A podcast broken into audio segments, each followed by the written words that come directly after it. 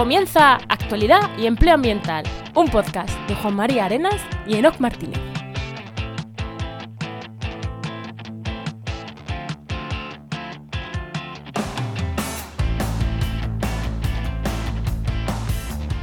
Buenas, soy Juan María Arenas Y aquí Enoc Martínez, y este podcast cuenta con el patrocinio de Oikos MSP. Agencia de comunicación y marketing especializado en ciencia, media, tecnología y medio ambiente, que puedes encontrar en www.oicosmsp.com. Hoy, en el programa 199 del martes 28 de noviembre de 2023, hablamos sobre pinchapos, pinchapares. No vamos a Málaga y Cádiz, que no, no a un sitio bonito, no, a, a las sierras, a la sierra de Málaga y Cádiz, que es un paraíso. Pero antes de eso, ¿no? ¿Qué tal, qué tal, qué tal tu semana? Pues ahí concertando nuevas, eh, nuevas eh, entrevistas para el programa, que nos quedan ya muy poquitas para Final el año, final del año. ¿eh? Ya Sí, no- y, no y luego haremos algún cambio o algo, ¿no? Algo habrá que hacer. Habrá que, algo habrá que hacer. Algo habrá que Y nada, ya, ya tenemos nuevo podcast en Podcastidae, aunque hasta el año que viene no lo puedo decir. Así que mm, se siente. Bueno, ¿y tú, Juan? ¿Qué tal tu semana? Bueno, nosotros hemos estado planificando cositas y hemos sacado en Oikos MSP, en la agencia, eh, nos preguntan mucho por, me lleva a las redes sociales, tal cual, y, ahora que queremos profundizar más en eso, hasta un plan de precios ahí para, para la gestión de Instagram, Instagram barra Facebook, y bueno, y si alguien quiere algo más, hay muchas veces que el contenido se hace por una red y sirve para otras, pero que le hemos puesto ya precio directamente en plan, ¿quieres esto, esto, esto? Paquetizar, que hay veces que está bien paquetizar porque... Lo primero Sí. porque la gente hay veces que te escribe, Enoch, y te dice, ah, llévame las redes, y le dices, vale, dice, ¿Pero no hombre, yo de tengo de mil euros para todo el año. Es como, pues ni me molestes, chaval. Quiero decir, con cariño. Pero es como, joder, ¿tú te piensas que te puedes estar haciendo vídeos en redes sociales por mil euros todo el año? Que me ha pasado, ¿eh? Que me ha pasado, que me ha pasado. Bueno, ¿qué le vamos a hacer? Si Entonces, eso- por lo menos que vean un precio ahí, que no es que sean caro, pero, hombre, pero por lo menos que te hagas una idea que dices, hombre, que te hagas una idea que si tú tienes 2.000 euros, pues sabes lo que vas a tener, y si tienes 6.000, pues sabes lo que vas a tener. Si eso son vídeos ahí que lo haces y te lo pasas bien. Sí, ya está, ya está, sí, sí. Sí, claro, pero luego quieren que sea profesional y esas cosas. Entonces, por lo menos que pues esa gente filtrarla. Y al revés, y gente que se piensa que llevar las redes sociales es carísimo y por 200 euros, 150, 200, puedes tener unas redes sociales vivas. También digo, o sea que, mm, eso sí, no haciendo vídeos todas las semanas. Bueno, no, que vamos con el invitado ya. Venga, vamos allá.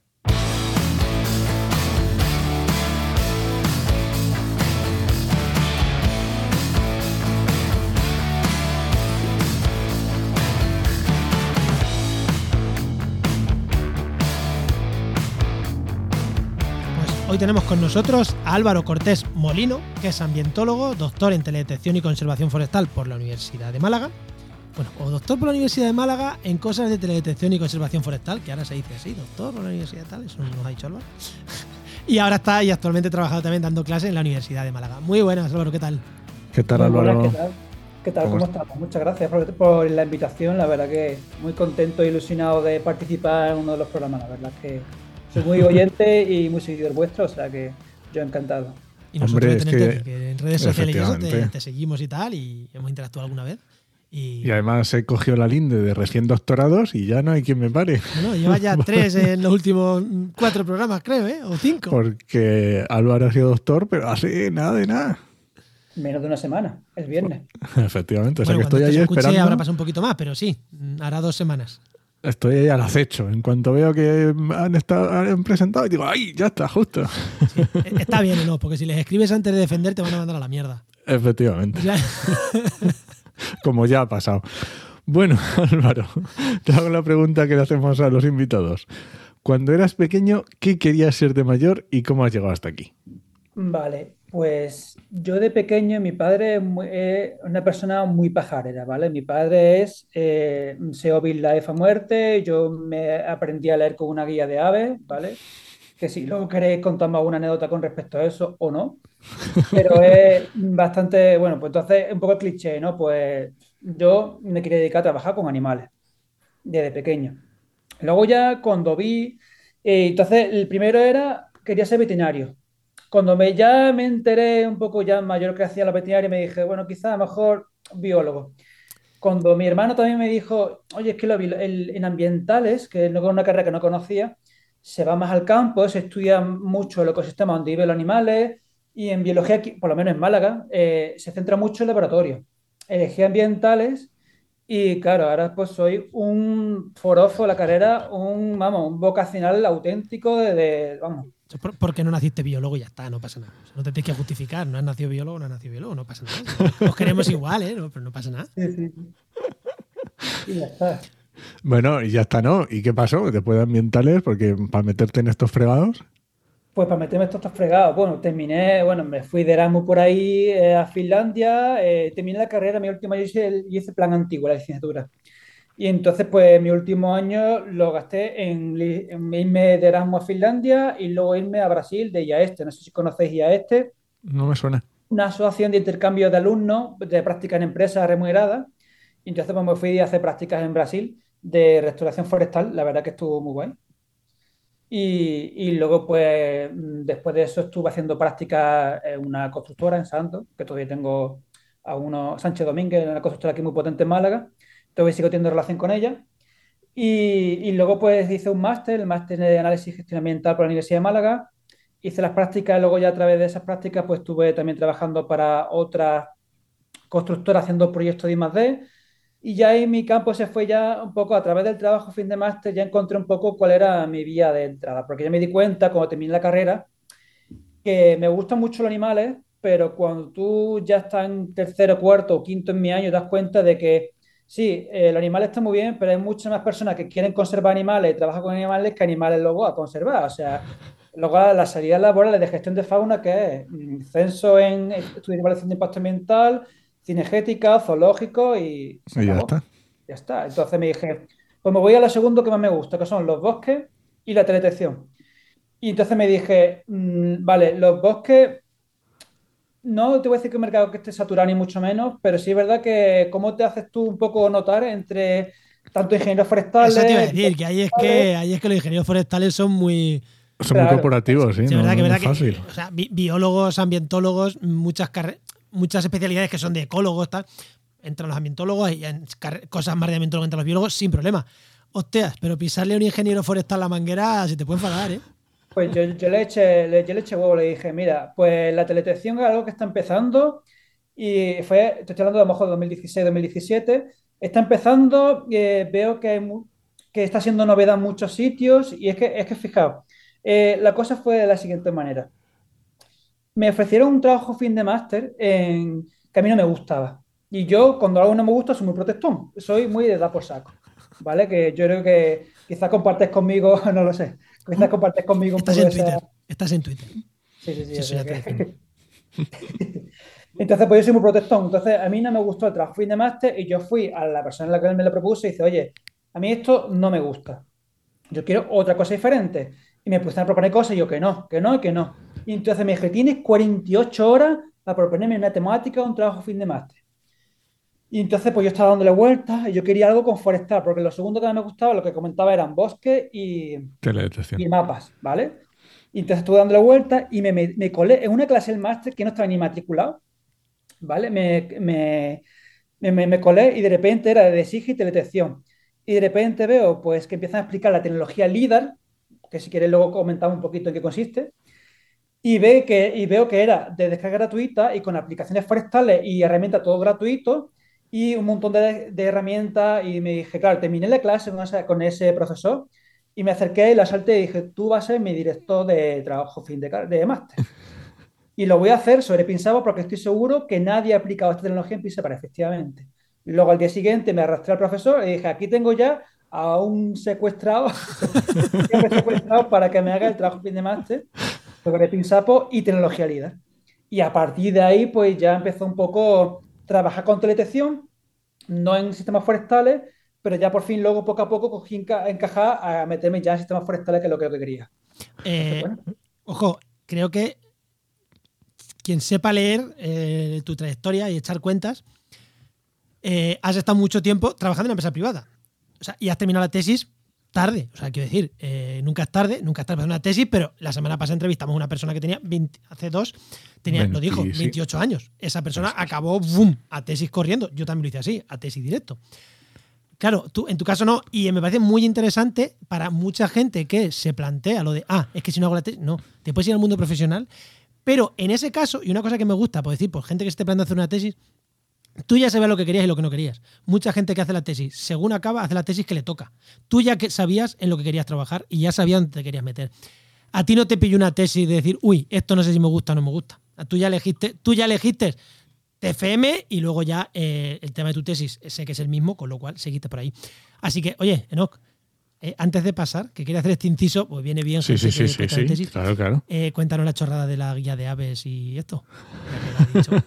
ah, la chorrada de la guía de aves, hostia. Bueno, pues es que hay una anécdota que me, me cuentan muchos amigos de mi padre. Esto ocurrió el año 96, pocos años después de que se fundara el grupo local de SEO Málaga. Mi padre fue uno de los, eh, de los fundadores ¿no? del grupo local de la Asociación de SEO, de SEO Life Málaga, ¿no? el grupo local de SEO. Entonces, pues hicieron un grupo, una excursión, yo tenía seis añitos, vale, yo soy el 90, eh, fueron una excursión a Monfragüe. Entonces, pues estaban viendo limícolas, estaban viendo estas aves que viven, en, que se alimentan del barro, ¿vale? De limícolas. Y entonces, pues, están viendo eh, una ave que se llama correlimos. Y entonces, pues, yo le decía que no es el correlimos, que es el corremolinos. El corremolinos. Y entonces pues se ríen de mí, ay, el pobrecito está aprendiendo la E, no sé qué, yo con mi idea de corremolinos, corremolinos. Y, y que no, que no, que, que, es, se llama corremolinos. Que no, que es corremolinos. Bueno, una discusión ahí, tú imagínate un muchacho de 6 años con... ¿Con la guía en la mano? ¿El qué? ¿Con el Svensson en la mano? No, el Svensson no era una guía mucho más baratita, mucho una guía un poco más... Todavía la tengo por ahí con los dibujitos que hice. Total, que después dije, mira que mira, que, que pone Corremolino. Y efectivamente, pues luego vieron que estaba mal escrito en la guía de aves. Pone Corremolino, no Corre Lima. Y entonces es la anécdota estrella que, claro, pues los amigos de mis padres pues siempre cuentan cuando, cuando me ven después de mucho tiempo. o sea que es Álvaro Corremolinos. Sí. Porque encima es Cortés Molino, o sea que Álvaro Corremolinos. Pues ahora ya vamos con el tema, ¿no? Venga, vamos allá.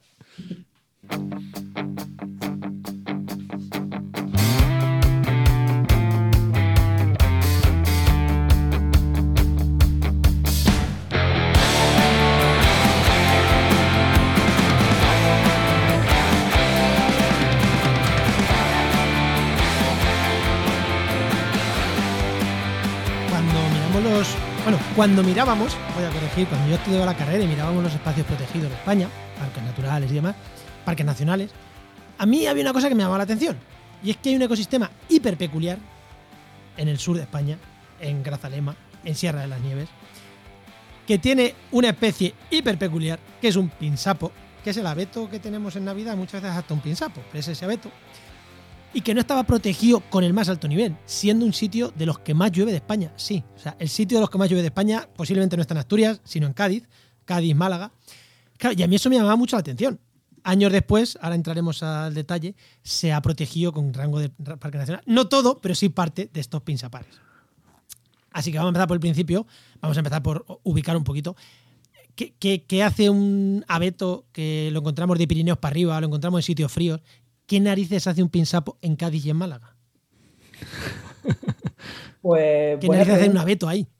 Sí, ¿qué hace un abeto? Pues a ver, ese abeto es un testigo de, cómo era el pasado hace millones de años en, la cuenca mediterránea. Es decir, hay una serie de abetos que rodean la cuenca mediterránea, entre se encuentra el abeto este pirenaico que comentas, que también está en, en, los Alpes y tal, pero también resulta que hay abetos en Cádiz y Málaga, el Pinsapo, hay abetos también en Marruecos, en Argelia, en Grecia, en Italia, y resulta que todos procedían de un ancestro común cuando eh, en la época terciaria, ¿vale? Una época cuando bajaban los hielos, pues era un clima muy frío, más húmedo. Entonces. Claro, pero, espera, por, hacer otra aclaración. Donde vemos los, abetos realmente es en, el, en la frontera eh, hielo-tierra en el norte de Europa. Y en las montañas, por eso he dicho Pirineos, en las montañas altas. Claro, mm, no me pintaba, por eso he dicho que, que pinta ahí. Eh, ahora ya lo entendemos un poco más, ¿no? O sea, que por poner el contexto para que me pregunte, oye, ¿por qué preguntas eso? Por esto, porque el abeto realmente está en otras latitudes completamente diferentes. Seguimos, eso, que estaba en toda esta zona. Cuando bajaba el hielo hasta aquí, estaba aquí. Sí, el hielo, vamos, bajaba hasta la, prácticamente la cornisa cantábrica. Entonces, ¿qué ocurre? Que el, este abeto eh, se distribuía por la cuenca mediterránea y era una única especie. Pero al retirarse los hielos, este, este abeto se fue acantonando en las montañas en aquellos lugares donde el clima era similar un poco a como era anteriormente. O sea, lo que tiene preferentemente es bastante pluviometría, es decir, que haya lluvia, y no, no le gusta el clima continental, o sea, los cambios tan extremos de temperatura no le gusta. Por eso la cercanía al mar Mediterráneo, las montañas mediterráneas. Por eso lo encontramos en Italia, en Grecia, en ambas orillas del Mediterráneo. Entonces, el aislamiento ha hecho que haya bastantes especies relictas de abeto a la orilla del Mediterráneo. Y el piensa pues una de ellas. Vale, claro, la cuestión es que llueva mucho, y, en contra de lo que parece que se puede pensar, es que quiere climas suaves, entre comillas. O sea, por eso no está en el sistema ibérico, en el sistema central, en, en, aquí en Jaén, la Sierra de Jaén, la Sierra de Granada. No está por eso, porque necesita también la temperatura suave. O es por mucho calor o es por mucho frío. ¿Por qué necesita ese clima suave? Igual por exceso de calor, ¿no? Para que no tenga exceso de calor. Claro, sobre todo por exceso de calor, el frío lo tolera bien. Pero el, exceso de calor, hablamos ya de 40 y largo temperatura que se acercan ya, contra ahí la Sierra de Cazorla, esos 47, 48 grados que puntualmente se da, eso ya son desviaciones muy bestias. Entonces, necesita, eh, por lo menos que climáticamente no se desvíe, no, haya, no sea tan extremo. Entonces, los abetos, bueno, por lo menos estos abetos circunmediterráneos, esta, esta familia de abetos, necesita que no se desvíe demasiado lo que es el rango de temperaturas, que no haya unos climas tan continentales como por ejemplo haya la estepa rusa o como por ejemplo pues, el sistema central, como comenta. Oye, hablabas de diferentes poblaciones ya en el norte del Mediterráneo, en el sur. Eh, ¿Se han diferenciado mucho o son más o menos son bastante parecidos. De hecho, la población marroquí, eh, hasta hace poco se pensaba que eran aves pinzadas porque eran de la misma especie, Ahora resulta que no, que es, eh, se conoce como aves marocana, que es otra especie. Esa diferencia es reciente, hay debate, bueno, pues hay un poco todavía, ya sabéis la taxonomía cómo funciona, que, voy a explicar un poquito. Pero sí es verdad que, por ejemplo, en los... Eh, el pues sí se diferencia bastante del ave salva que está presente, el abeto blanco que está presente en Pirineo y en los Alpes, del ave cefalónica que está en Grecia, ¿Vale? Entonces, sí que hay, con, aquellos que están muy distanciados, sí hay bastante diferencia mm, importante. Ahora, con el avis marocana, pues ahí es un poco, se ha diferenciado recientemente por análisis genético, pero todavía está un poco ese debate. Vale, vale. Es que aquí y en... E- separar especies muchas veces es donde pones la línea. Eh. que hibriden, que no hibriden, que hibriden, que sea fértil. Pero claro, luego hay otras cosas que genéticamente hibridan o que incluso salen fértiles y dices, pues sí que son dos especies claramente diferentes, pues aquí hibridan.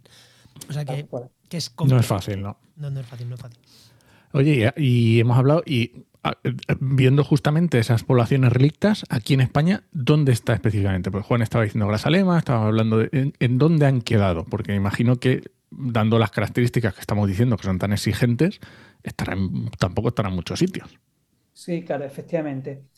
Necesita montañas eh, mediterráneas con eh, con bastante influencia oceánica, por así decirlo, que tenga eh, bastante abundante lluvia. Entonces, esto lo hace que las mejores montañas posibles son la Sierra de Cádiz en Grazalema y en la Sierra Nieve en, Málaga. Y luego también un núcleo también importante en roca magmática tipo periodita, que es en Sierra de Bermeja. Y esas son las tres unidades, las tres poblaciones principales naturales. Luego hay micropoblaciones de muy pequeñas que se han extinguido recientemente. Y bueno, esas son las tres más importantes que han quedado en España.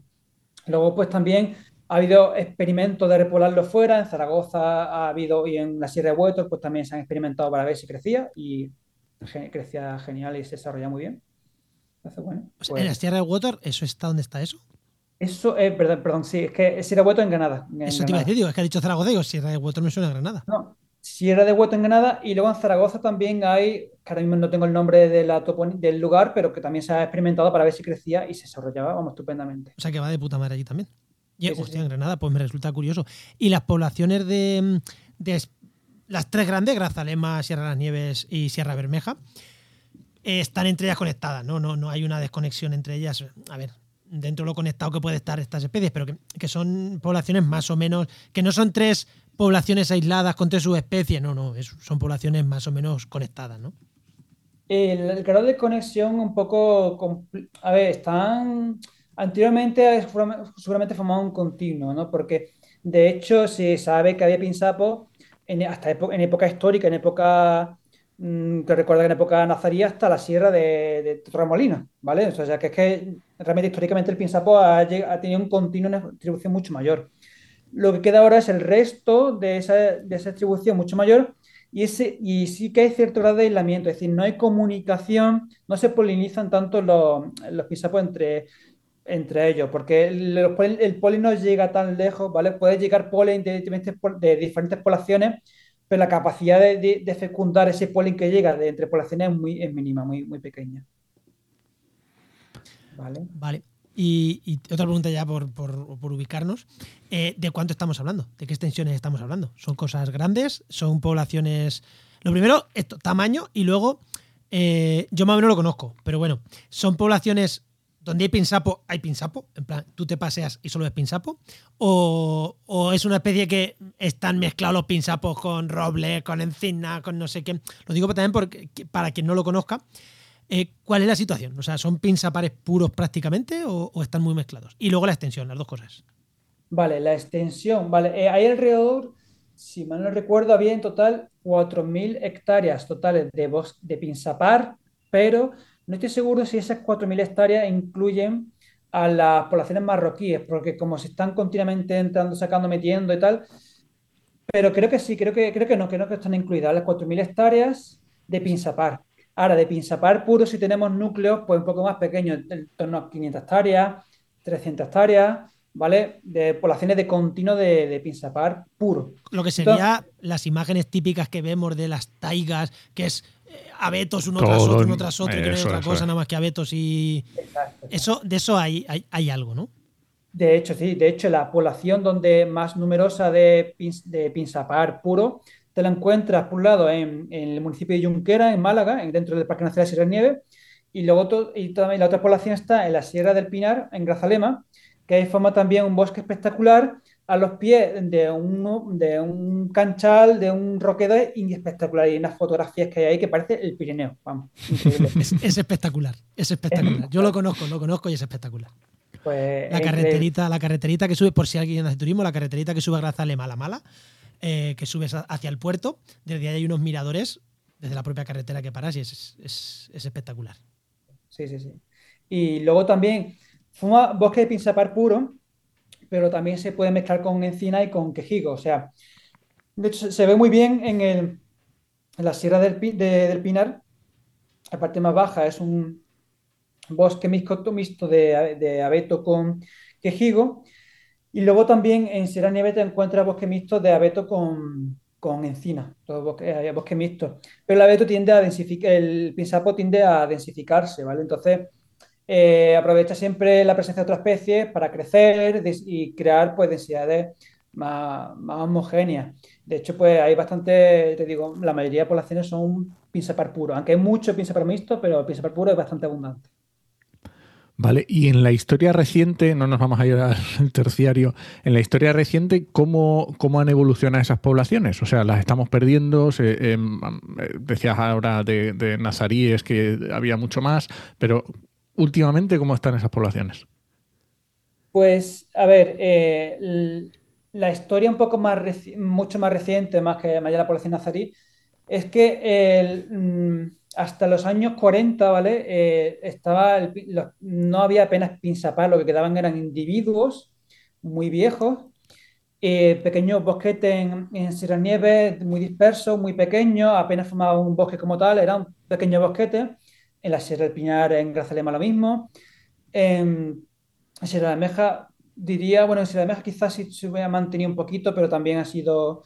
Pero ¿qué ocurre? Que en los años 40, bueno, pues el famoso ingeniero de Monte Luis Ceballos pues mm, al final el Sierra de Nieves pues, hizo un plan de, recuperación del Pinsapar, que al final aquello estaba muy machacado porque había mucha corta para autoabastecimiento a nivel rural. Bueno, pues ya sabéis cómo es la economía eh, muy autárquica de, autárquica de aquella época, ¿no? El año 40, por guerra, de, se, se, cortaba pues, para autoabastecimiento en los pueblos, eh, mucha ganadería de manera extensiva e intensiva que impedía el, el regenerado. Y entonces, ¿qué hicieron? Pues cercar eh, aquella, cercar los valles donde históricamente había pinzapar, ¿no? Y entonces pues sembraron con la semilla de los padres que quedaban y el resultado de los pinzapares que tenemos hoy es fruto de esas actuaciones que se hicieron. Vale, vale, vale. Eh, a día de hoy es, no sabría si decirte, yo diría que la, la tasa es positiva la, en cuanto a, porque también asociaciones como por ejemplo la Sociedad Gaitana de Historia Natural, la SGHN, está también promoviendo eh, la recuperación de mm, poblaciones extinguidas en la Sierra de Cádiz, y entonces en la zona de Villaluenga, el Rosario, el municipio ese, y entonces yo diría que a pesar un poco de los últimos eventos que hemos tenido en los últimos años de incendio y tal, el saldo es positivo en cuanto a aumento de masa de los últimos años. Sí, el último siglo, vamos. Sí, bueno, el último siglo desde luego, porque de los pequeños bosques que te quedaban, la extensión era mucho mayor. Pero de los últimos 10 años que hemos tenido algunos incendios que quizá... Sí, el de Serra Bermeja, el de Serra Bermeja, la gente se le pusieron de corbata a, a la gente que quería conservar eso. Por suerte no... Prácticamente no hizo daños, ¿eh? En el, Sí, a ver, tocó, tocó una parte del Pinsapar, pero es verdad que no llegó a quitar esta área. Pero sí es verdad que si vas, vas a ver que hay. Sí, tocó el Pinsapar. Y el problema del Pinsapar, no, que esto no sé si lo sabes, eh, y si no lo contado para la gente, no es una especie mediterránea pirófila. O sea, que, eh, que, se, que, se queme y, seguro que hay gente que me tira ahora mismo, o sea, me escupe a la cara si pudiera, pero que se queme un alcornocal o que se come un encinar o que se come un robledal, por lo general salvo que se calcine a lo bestia, dentro de 10, 20 años aquello está recuperado. Se queman individuos viejos, tal, es verdad que no está como, como estaba antes, pero no pasa nada. Pero el pinsapar no rebrota de sus cenizas, como hacen los pinos o como hacen los estas especies. O sea, que sí es grave que se queme un pinsapar. No es como un encinar que, a ver, todo es grave, pero que dices, bueno, esto se recupera. Un pinsapar no tanto. O sea, si se hubiera quemado hubiéramos estado jodidos. Exacto. De hecho, es que el, el pinsapar lo que ocurre es que tiene una corteza muy fina. Entonces eso hace que si le lame un poquito el fuego, eh, es que directamente va y se cargan los vasos, bueno, los, vasos conductivos del sistema de circulatorio de la planta. Entonces, tiene la corteza muy fina. Los árboles, aquellos árboles como por ejemplo el, pino espinastre que tiene, bueno, el pino espinastre tiene tipos de estrategias, pero los árboles que aquellos que rebrotan después de, de un incendio suele tener corteza gruesa, las yemas escondidas debajo de la corteza. El pinzapo, olvídate, el pinzapo eh, tiene la corteza muy fina y luego le cuesta mucho colonizar eh, áreas abiertas muy grandes. Le cuesta mucho porque necesita sombra, y entonces va colonizando un poco tipo mancha aceite. Eso de que de repente aparezca un pinzapo mitad de la nada, complicado. Y, luego, pues las semillas que no rebrotan después de, ser, de ser quemadas. Entonces, adaptaciones al incendio, nula. Lo único que sí que puede haber un poco que tal, y es que el pinzapar el ambiente del Pinsapar tiende mucho a promover la, conservación de la humedad del combustible, es decir, la humedad del bosque. Y eso ah. hace que esa humedad del bosque sea más difícil. Luego también se, suele ser bosque muy cerrado y eso hace que la oxigenación del fuego cueste un poco esa ventilación, cueste. Y luego también te encuentras con que está más húmedo y el fuego se ralentiza un poquito. El Pinsapar no va a hacer de cortafuego ni va a hacer, o sea, el rollo este de especies que hagan de cortafuego, no. Pero sí es verdad que ante fuegos de mediana o baja intensidad, pues el pinsapar ahí digamos que se ralentizan, incluso puede que, puede. No, que facilita labores de extinción. También es verdad que en Sierra Bermeja se pusieron muchos, muchos medios para extinguir. Mucho, seguro que eh, seguro, seguro que menos de los que se deberían haber puesto. Pero que se pusieron medios específicamente allí y, joder, al final se nota. Claro, claro. Oye, y eh, estamos hablando, porque hemos hablado mucho de distribución y tal, pero no hemos hablado del propio, de la propia especie. Ah, eh, hemos hablado sobre todo de problemas de eh, humanos que le hemos causado o, que hemos eh, y hemos hablado de clima, hemos hablado de las dos cosas. ¿Algo más que le afecte o que, que, para mencionar o Sí, a ver, el pinzapo, bueno, tiene una plaga natural propia de los abetos, que es un hongo que ataca al pinzapo, pero ataca al pinzapo y al resto de abetos circunmediterráneos que hay, que se llama Heterobasidium abetinum, y que básicamente lo que provoca es la pudrición radical, eh, pudre la raíz del árbol y al final el árbol pues acaba muerto y con las raíces fuera. Pero es una plaga natural, ¿vale? Pero es importante pues señalarlo porque mm, eh, cuando tú tienes poblaciones muy estresadas, pues, eh, pues, ¿qué ocurre? Que las plagas naturales pues inciden más de lo que deberían de incidir, ¿no? Y luego también tiene el, poco el efecto de, la sequía. La sequía sí se ha visto que ha, que ha, que ha provocado procesos de, de de mortalidad sumado a las plagas, sumado, bueno, pues una serie de factores que si queréis los comentamos ahora. Sí, sí, dale, dale. Eso te iba a decir, porque pues- ya quiero entrar en eso, cambio climático, sequía, que al final es va todo de la mano. Sí, pues os comento, esto tiene una historia muy interesante. Eh, como os comentaba, en los años 40-50, pues se acercó aquella, la, zona de la Sierra Nieve, la Pisapal de Junquera, se acercó al ganado, se promovió la regeneración. En los años 60-70 hubo una, una, una, cantidad de precipitación muy buena y eso promovió un crecimiento masivo del pinsapar de manera extraordinaria. Pero tal, tal, tal era el estado inicial de esa masa de pinsapo que el propio Luis Ceballos, que el que llevó un poco aquellas gestiones, dijo que al pinsapo le quedaban 20 o 30 años y se acabó. Porque es que estaba tan mal, tan mal, un individuo recomido por el ganado, eh, un ejemplar muy retorcido, muy envejecido, había regeneración. Aquello, aquello no iba a ningún lado. entonces, y que esas actuaciones pues sí hicieron por hacer, pero que no había fe en que eso se fuese a, a, regenerar. 20 años después, en los años 60, cuando le comentaron a Luis Ceballos sobre eh, un poco las actuaciones que hicieron en el año, el año 20 años antes, pues el propio Luis Ceballos se extrañó un montón de que siguiera existiendo Pinsapo. Y todavía sigue existiendo Pinsapo en, en Junquera. Dice, no, no, sigue existiendo y además es que está aumentando eh, la, población de amenazada bestial. Y se quedó alucinado porque es que no da, pues un duro por el, por el de Junquera. Entonces, ¿qué ocurre? Ahí tenemos un ejemplo de cómo el Pinsapo burla un poco los conocimientos de la época y a pesar de que, de que parecía que iba, de que a extinguirse, no se extinguió.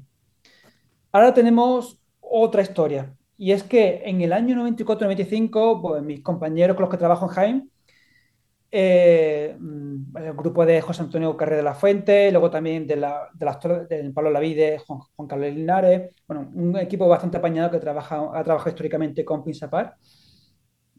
Y notaron que el año 94-95 hubo una sequía muy potente, que es brutal cuando vemos las series temporales, cómo se comportan los modelos, que, que es que el año, entre el año 95 y el 2005 ahí hay todo un evento, un evento mm, vamos, lo que se conoce en ecología como un tipping point, ¿vale? Un tipo un, un efecto que se sobrepasa un, un, umbral, ¿vale? El tipping point. Y entonces empieza a haber un proceso de decaimiento mortalidad que es extensivo y a, a, todas las poblaciones de por lo menos de las principales de, de, de Junquera, que, que, que, como comentaba, es el principal más grande de la, de la Sierra Nieves, ¿vale? Entonces, este proceso de decaimiento consiste en que caen árboles muertos, un montón de árboles muertos, eh, y, se abren como parches en el cara del bosque. El bosque empieza a parchearse de manera masiva. Y entonces, claro, ¿qué ocurre? Ellos veían esa tendencia que cada año pues iban viendo nuevos árboles muertos, diciendo, esto, esto va para atrás. Esto va para atrás, pues porque estamos viendo que no, que no, que este proceso de, mortalidad y si hacemos nuestra población, pues la población va a tender a encogerse, a, a reducirse en población o al menos desplazarse altitudinalmente hacia cotas más altas donde había mejor condición climática. ¿Qué ocurre? Que se hizo un experimento muy interesante porque se veía que las causas de ese decaimiento de mortalidad estaban muy inducidas por el exceso de densidad de árboles por hectárea que había en esas poblaciones. Si vas, te paseas por, esas, por ese pinsapar, te encuentras con que eh, son lo que se conoce en términos forestal latizales, de, es decir, árboles con diámetro muy pequeños, es decir, tan pequeños como, es que, vamos, con una mano eh, eras capaz de abarcar todo lo que es el tronco de, de, esos, de esos árboles. Árboles de toda una estatura muy pequeña, 8 o 9 metros, esos 8 o 9 metros son continuos y todo el árbol muy apretado, muy, mucha competencia entre individuos. Entonces, ¿qué ocurre? Que había periodo de sequía antes del año 94-95, pero digamos que no era suficientemente intensa y el Pinsapo tenía una respuesta resistente. Yo puedo con esto, tengo reserva hídrica, lo que sea, yo puedo con esto. Pero en el 94-95 pega un hachazo en el que de repente pues empezaron a morir un montón de, eh, individuos y se hizo el experimento ya posteriormente de si reduciendo la densidad, la densidad de árboles el pinsapo podía eh, mejorar un poco a nivel estructural bosque, es decir, podía seguir creciendo y no quedarse esos pinsapos bonsai de 8 metros de altura, que son muy poco para un árbol, y, y esos diámetros tan pequeñitos. Y además, y además hicieron ese experimento estos compañeros y vieron que efectivamente, pues al reducir la densidad, el Pinsapar pues, era capaz de aguantar los eventos de sequía, el Pinsapar era capaz de aguantar las, la incidencia de la plaga del hongo. Pero ¿qué ocurre si metes los tres, los, el coste conjunto?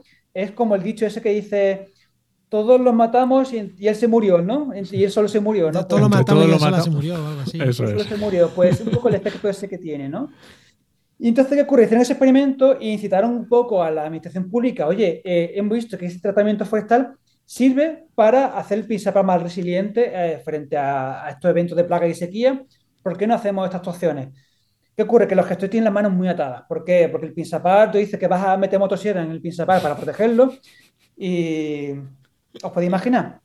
Y luego también que si quitas pinzapo eh, con motosierra, tienes que llevarte la madera, que, o no, quemar la madera in situ, los árboles muertos para evitar la propagación de las plagas. En fin, queda un follón mmm, que Interesante, decía, mejor no hacemos nada porque el riesgo de aplicarle los protocolos que habría que aplicar eh, son bastante son bastante jodidos, ¿no? Y entonces no se hizo nada. Se hizo experimental eso y luego, bueno, pues llego yo, un ingenuo, que me dice, bueno, pues que yo dando la tabarra un poco a los compañeros, pues porque yo quería trabajar con ellos.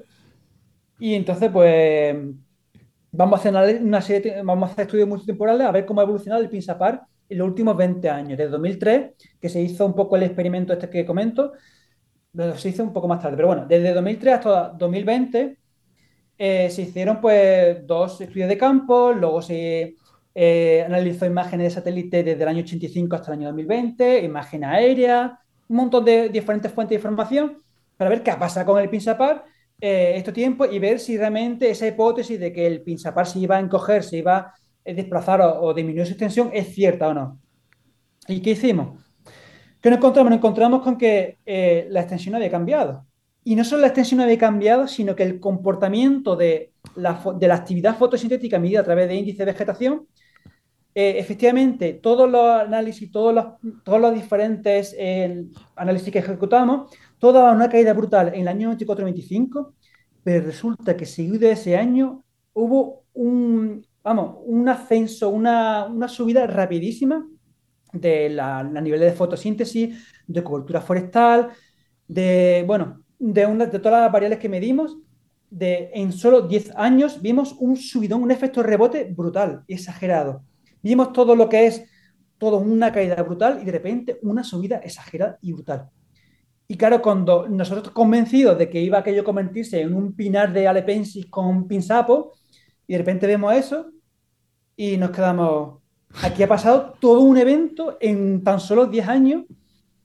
¿Y qué ha pasado aquí? Porque la cobertura en tan poco, en solo 10 años, ha aumentado, eh, la actividad fotosintética se fue al garete, pero luego resulta que cuando aumentó la respuesta fue tan, tan bestia que fue incluso mayor que la anterior antes del 94-25. Entonces es como un super evento de compensación y claro, nos quedamos todo de piedra y bueno, pues, pues esto es lo que tenemos. Claro. ¿Quién ha hecho vitaminas ahí? Claro, eh, no, eh, no, pero es que, es que también es, es típico de dinámica de poblaciones, ¿no? Que, que, que, crecen muchos pequeños y necesitan un ostión para que solo sobrevivan los más fuertes. Cuando no está ese ostión, están todos los pequeños, ¡Ey, que yo también, yo también, yo también, hasta que hay un ostión y hay un... Quedan 10 conejos para 20 águilas y ahí los cuentas no salen, ahí los números no salen. Cuando hay 20 conejos, 10 conejos para 20 águilas, no, no salen las cuentas. Tal cual. Es un poco lo que, lo que está diciendo. O sea, la hostia vienen en procesos de sequía. Sí, sí, sí. Pero se recuperan. Claro, ahora, ahora voy yo más para allá. Tú hablabas, has hablado de eventos extremos del 95, del 2005. Eh, esos eventos extremos son la risa comparado con lo que tenemos en 2022, 2023 y lo que espera. ¿Qué, qué, ¿Qué, va a pasar es que, ahora? Porque claro, a ver, hasta un punto, ya sabemos que esto en ecología vamos a tres gol. En cuanto pasamos un límite, ya está, lo hemos pasado. O sea, una cosa que esté bien. Por lo menos tiene que haber algún conejillo para esas águilas, para, manteniendo el ejemplo. Claro, pero es que, es que lo que encontramos es acojonante, macho, porque es que en 94-95 se da un evento de sequía fuerte para aquella época, pero resulta que en 2012, ¡pum!, un evento de sequía peor todavía Brutal. que en 24-25. Eh, ahora mismo no tengo la fecha, pero cada vez, cada evento de sequía va haciendo un escalón, hace cada vez peor, peor, ¿vale? Cada peor. No hay otro que sea más suave, no. Cada evento sequía es peor que el anterior. Y sin embargo, solo, solo nos encontramos este tipping point o este cambio de comportamiento en 94-25. A partir de entonces, el Pinsapar responde de manera diferente. ¿Y cómo responde? Seguimos encontrando que hay un proceso de mortalidad, seguimos viendo que hay esos huecos de mortalidad, que sigue habiendo muriendo árboles, pero la, el- la respuesta compensatoria es mayor y, y al final el balance es tremendamente positivo. Y entonces las respuestas que encontramos a eso, aparte de, de lo que comenta de regeneración de nuevos pinsapos, cierre de antiguos huecos de mortalidad con nuevos Con pinsapos nuevos regeneran, individuos, sí. también, también eh, hipotetizamos con que al morir árboles también reduce la densidad de árboles y eso favorece el crecimiento en, de la copa, en altura, y eso se ve en las, en las imágenes aéreas, se ven perfectamente de 2016 a 2019. Los árboles han pegado ahí un crecimiento hipervitaminado, vamos, exagerado, en todos los en tres años. Es que el pinsapo es así, el pinsapo al momento que entra un año bueno de lluvias es que lo aprovecha al máximo. Se puede tirar muchos años con malos años y tal, los más débiles van a morir, pero los que puedan van a aguantar, aguantar, aguantar, aguantar. Y cuando a la mínima que encuentre un año bueno es que crece de orden de 20, 30 centímetros de crecimiento en una temporada y para arriba y, y viva la vida, ¿sabes? O sea, que es, que eh, es increíble eh, cómo, cómo, funciona eh, la dinámica del sistema. Ya me, me alucinado porque hemos encontrado un, un tipping point, ¿no? Este, este punto umbral de no retorno pero no hacia negativo, sino hacia positivo, hacia la resiliencia. Es una cosa muy, muy curiosa. tío. O sea, eh, y ya casi la última pregunta que te lanzo. A futuro mm, no se sabe. O sea, viendo cómo está la expectativa, no se sabe cómo va a afectar el cambio climático, no se sabe cómo va a afectar nada, ¿no? Claro, yo lo que digo es siempre lo mismo. Es decir, le digo, mira, a ver, aquí hay dos cosas a tener en cuenta. Eh, hemos tomado por tonto el Pinsapar por dos, dos veces. Una en los años 40, que estaba fatal por los usos del suelo, que, los usos del territorio que tenían. Lo tuvimos también por, por, mm, por, por muerto en el año 2000, en el año 2003, cuando ya parece que iban a, re- a reducirse las poblaciones. Y nos ha sorprendido dos veces esta extraordinaria resiliencia. Pero es que si nos paramos a pensar, el Pinsap pues lleva un montón de tiempo, no en el borde del clima mediterráneo tocando con clima templado atlántico, no, no, dentro del clima mediterráneo. Por tanto, por muy preferente que tenga su ubicación con las lluvias, ha tenido que sufrir oscilaciones climáticas donde ha tenido que haber eventos de sequía brutales. Entonces es una especie mediterranizada, aunque, tu- aunque tuviera un origen no mediterráneo, se ha tenido que mediterranizar y, y la genética tiene que tener ahí una cantidad de, de recursos que nosotros pues todavía estamos en fase de descubrir para aguantar lo que le echen. La sequía, no, no el fuego, ¿vale? ¿Qué ocurre? Que no sabemos tampoco cuál es el límite de esta resiliencia. Claro. Eh, la Claro. sequía eh, van a seguir eh, am- aumentando eh, cada vez más grave. Esto va a tener un, tendrá un tope, porque Claro. por- es que no vemos ahora mismo ningún tope en cuanto a subida de temperatura y, y aridificación del clima. Seguimos viendo que sigue mm, cada vez a peor, a peor, a peor y no le vemos límite. El Pinsapar todavía no le hemos visto el límite, pero puede que lo tenga y entonces no hay que bajar la guardia. Entonces, tenemos el mensaje de que históricamente, pues que el Pinsapo es una especie mediterranizada, acostumbrada a oscilaciones climáticas del clima mediterráneo, pero por otro lado nos encontramos con que, bueno, pues es que nosotros estamos forzando la máquina y no sabemos si nos vamos a cargar. Así que, igual no lo cargamos con un incendio antes que con el cambio climático. Exactamente. Ojalá, Que está, está complicado. exactamente. Bueno, Enoch, momento España. ¿no? Que yo creo que sí, que es muy, jolín, muy interesante, pero yo qué sé. Pobre Pinsapo, tampoco hace falta estresarle de más. bueno, Álvaro, eh, vamos terminando. Momento spam, algo que nos quieras recomendar. Vale, pues a ver, yo tengo en Twitter, me podéis seguir por eh, arroba Versanicus, en Mastodon también. Tenía antes una cuenta de, de divulgación con mis compañeros Mónica y Miguel, pero es que la divulgación, pues, que lleva, me encanta la divulgación, pero todo lo que es proceso de maquetaje y preparación, así me lleva tal cantidad de tiempo que me he dicho, mira, yo no puedo con esto. Al final, pues se quedó la cosa eh, en vía muerta, pero vamos, es Homo Ambientalis, que no- se llama también esa cuenta, un poco muerta, pero si queréis ver un poco el contenido que generamos en su momento, que nos divertimos mucho haciéndolo, pues ahí está. Y si no, para todo demás, arroba Versanicus y en Twitter y Mastodon, preferentemente Mastodon a ser posible. Y, y ya está. Muy bien. Pues Pues venga, quédate Vamos- un momentito vamos y con el vamos con el cierre. Muy bien.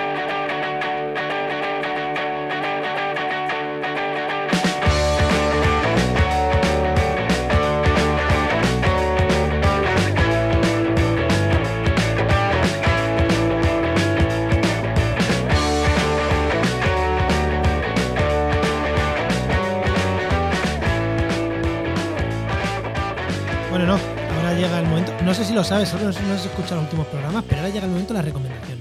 Tienes que recomendarnos algo, lo primero que te venga a la cabeza, un podcast, un lugar, una. lo que sea, que ya no sea tuyo. Canal de ¿Algo? YouTube, un sitio para ir a ver, un libro. lo que te venga, un- lo primero que te venga a la cabeza, una película, un libro, un Una podcast, lo que serie, quieras. lo un que canal de quieras. YouTube, lo que quieras. Pero espera, espera. te, te- te dejamos que pienses mientras que no y yo recomendamos. Me estoy pensando. Yo, como siempre, voy a recomendar un podcast que creo que no he recomendado, que es, se llama Por un Rural Vivo. Y que hacen unos chavales jóvenes ahí en, en Asturias, que son nada, un, un- son simplemente unos cuantos episodios que van a hacer, cuentan una, una serie de, de testimonios sobre temas de cambio climático y, y resiliencia. Y es muy interesante, pues tienen desde con chavales hasta con políticos, está muy chulo, interesante. Bueno, Juan, ¿y Mira, tú qué me yo tengo dos recomiendas? que comentarte. Mira, te, te voy a decir cuál quieres que te recomiende. ¿Uno de Apple o uno de, de marketing? Pues los dos igual de, de hard, ¿eh? Mira, pues te voy a recomendar uno. Eh, Voy a recomendarte el de Apple. Si a la gente que le gustan los productos de Apple, no solo habla de Apple, como él dice, habla de Apple y su competencia, de Javier Lacorte. Se llama Loop Infinito, que es el podcast de Apple de, de, de Sataka, ¿no? de, de la Apple Esfera de Sataka. Está bastante bien, sobre todo si, bueno, si te vas a comprarte un portátil Apple y te mueves en el mundo iPhone, Apple y tal, pues está guay, es un podcast diario. Hay días que es interesante y otros días no, como todos los podcast diarios. Pero bueno, yo qué sé, yo que tengo hardware y tal del ecosistema Apple y tal, pues bueno, es, es de estos que me pongo ahí mientras cocino, que si me lo pierdo no pasa nada y que suena ahí mientras tal. Y bueno, eh, cuando quiero buscar algo, pues sí, es- está bien. Loop Infinito se llama. Lo conocía, pero no lo he escuchado. Claro, Yo qué sé. primer de Apple. Vete tú, a, vete tú a saber por qué. Claro, no pasa nada. Eh, Venga, eh, Álvaro, semana que viene ya- ma- recomiendo el de marketing. Venga, vale. ¿Qué te toca, Álvaro? ¿Qué nos vas a recomendar? Vale, eh, ¿tiene que ser relacionado con el medio ambiente? No. Personal. El, Vale. el mío va de tecnología, de Apple, ¿os imaginas? Vale, vale, vale. Sí, sí, es verdad. Perdón, vale, pues mm, yo voy a recomendar, en principio, pues dos canales de YouTube. Venga. Uno me gusta mucho, Nazaret Martín, que yo recomiendo bastante, que es una muchacha, pues, ganadera, que difunde bastante un poco los problemas del mundo rural sin caer ese populismo rural que estamos viendo en los últimos años. Y me gusta bastante porque tiene una visión que no es lo que vemos en Twitter de ese populismo rural, sino que es una visión, a mí me gusta, me gusta hablar de vez en cuando, me gusta escucharla y conocer esa voz rural un poco más genuina, ¿no? Y Eh, Espera, espérate, espérate que no se la apunte, no para invitarla. Tú espérate que no se la apunte. pues, oye, si la invitáis, yo encantadísima porque creo que es una persona muy interesante. No, tiene, no la encontré por Twitter, la encontré únicamente en YouTube, se llama arroba Nazaret Martín C, tal cual. Y es una muchacha muy interesante eh, eh, y que pues, es ganadera, pero es una, una persona, una, una ganadera, pero que no está en contra abiertamente, no está contra directamente del lobo, es una persona que tiene una concepción de sensible, tiene su cierta sensibilidad ambiental, ¿no? Y no, te- no es el topicazo de, de mundo rural que no encontramos de salvapatrias, que no encontramos en, el, en Twitter y de ese populismo que... Agrofascismo, agrofascismo. Agro- sí, vamos a llamarlo así, efectivamente. llamarlo No- las cosas por su nada que. Nada que ver, sí, sí, agrofascismo, sí, total. Nada que ver, ¿vale? Y entonces, bueno, para quien le, gu- quienes les guste mucho también el mundo del entrenamiento personal, el fitness, que yo me gusta también tener por mi cuenta, recomiendo un canal que se llama Iron Masters. Es- es- ese hombre es un personaje, es un personaje, pero es un personaje que sabe bastante, un tío de sesenta y pico años que se pone a hablar, pues, de, eh, que tiene mucha experiencia y que te mete mucha, mucha luz en el ruido de lo que es el fitness actualmente. Entonces, Iron Masters, lo, reconoce, lo, lo recomiendo un montonazo. Y para quien le guste los juegos de mesa, como a mí, que soy un fricazo de los juegos de mesa, el canal Ludomanía. ¿Vale? Se nota que le das a YouTube, ¿eh? Eh, no, no lo doy a YouTube, lo que pasa es que como lo tengo aquí enfrente y he dicho, pues venga, esos tres canales que tengo aquí, pero que va, no lo doy tanto a YouTube como tú te crees. ¿eh? Entonces, Vale. lo veo muy poco, pero sigo pocos canales, pero lo poco que sigo, pues lo Que tengo te- muy silenciado. es que eso es lo suyo. Sí, muy poco. Vale, pues nada, pues los dejamos en las notas del programa. Eso es, muy bien. Pues nada, Álvaro, muchísimas, muchísimas, muchísimas gracias. Un placer tenerte por aquí. Y nada, Muchísimas hasta otra. gracias. Y cualquier cosa que necesitéis, pues cualquier otro programa, cualquier colaboración que necesitéis, yo eh, voy a estar encantado, ¿vale? Pues Muy bien. ahora- Muchas ahora gracias, micro Álvaro. Te voy a decir unas cosillas yo a ti. Muy bien. Hostia, esto sonaba la de ahora al salir del, ahora al salir el, te esperas. Al salir de clase me esperas. que te voy a decir unas cosillas. Bueno, Venga. pues nada, este podcast pertenece a la red de podcast Podcastidae, la red de podcast de ciencia, medio ambiente y naturaleza. Y muchísimas gracias por compartir este programa, por dejarnos fotos y tal de Grazalema, de Sierra de las Nieves, si habéis ido tal, de los pinsapos, pues dejarnos ahí una fotito. Y, y, oye, y si queréis entrar al canal de Telegram, que llevamos tiempo sin decirlo, estáis a tiempo. Eh, y si te gusta el podcast tanto que has llegado hasta aquí y quieres patrocinárnoslo, escríbelo, escríbenos, que para el 2024 Efectivamente. abrimos patrocinios otra vez. Así que bueno, si te Efectivamente. gusta tanto que llegas hasta aquí, te lo escuchas. Y hostia, estos chavales, quiero patrocinar yo el podcast, estamos abiertos a ello. Pues sí. Pues nada, no. Te esperamos gracias. en el siguiente programa de actualidad y empleo. Nos escuchamos. Adiós.